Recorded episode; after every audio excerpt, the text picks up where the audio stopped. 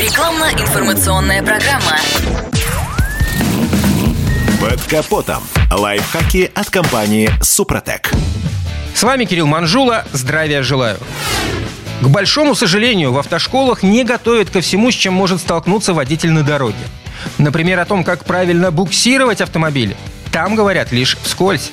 Итак, вариантов у нас несколько. На гибкой сцепке с помощью частичной или полной погрузки.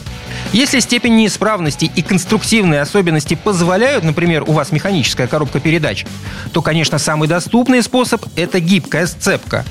Напомню, по правилам водитель со стажем менее двух лет не имеет права буксировать автомобиль.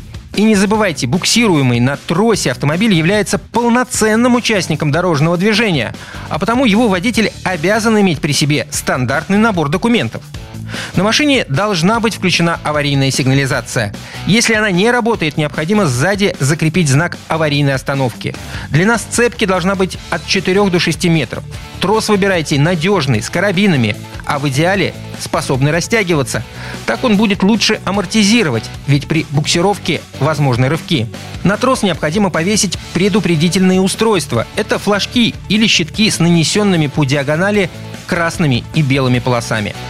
У буксируемого автомобиля должны быть исправная тормозная система и рулевое управление. Важно включить зажигание, чтобы не сработала блокировка руля. Лучше отсоединить от катушки зажигания провод низкого напряжения.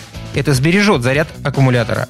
Трогание – один из самых сложных моментов. Водитель первого автомобиля должен начинать движение плавно, без рывка при старте.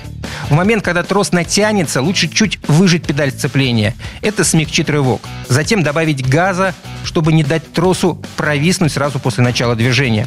Манипулировать рычагом коробки передач нужно быстро, а педалями плавно, особенно в момент смыкания дисков сцепления. Иначе рывки троса неизбежны, а там и до разрыва недалеко. И важно помнить, неаккуратная буксировка может привести к аварии и, возможно, человеческим жертвам, поэтому не стоит подходить к этому процессу легкомысленно. Если опыта буксировки нет, то не следует начинать практику на оживленных городских улицах.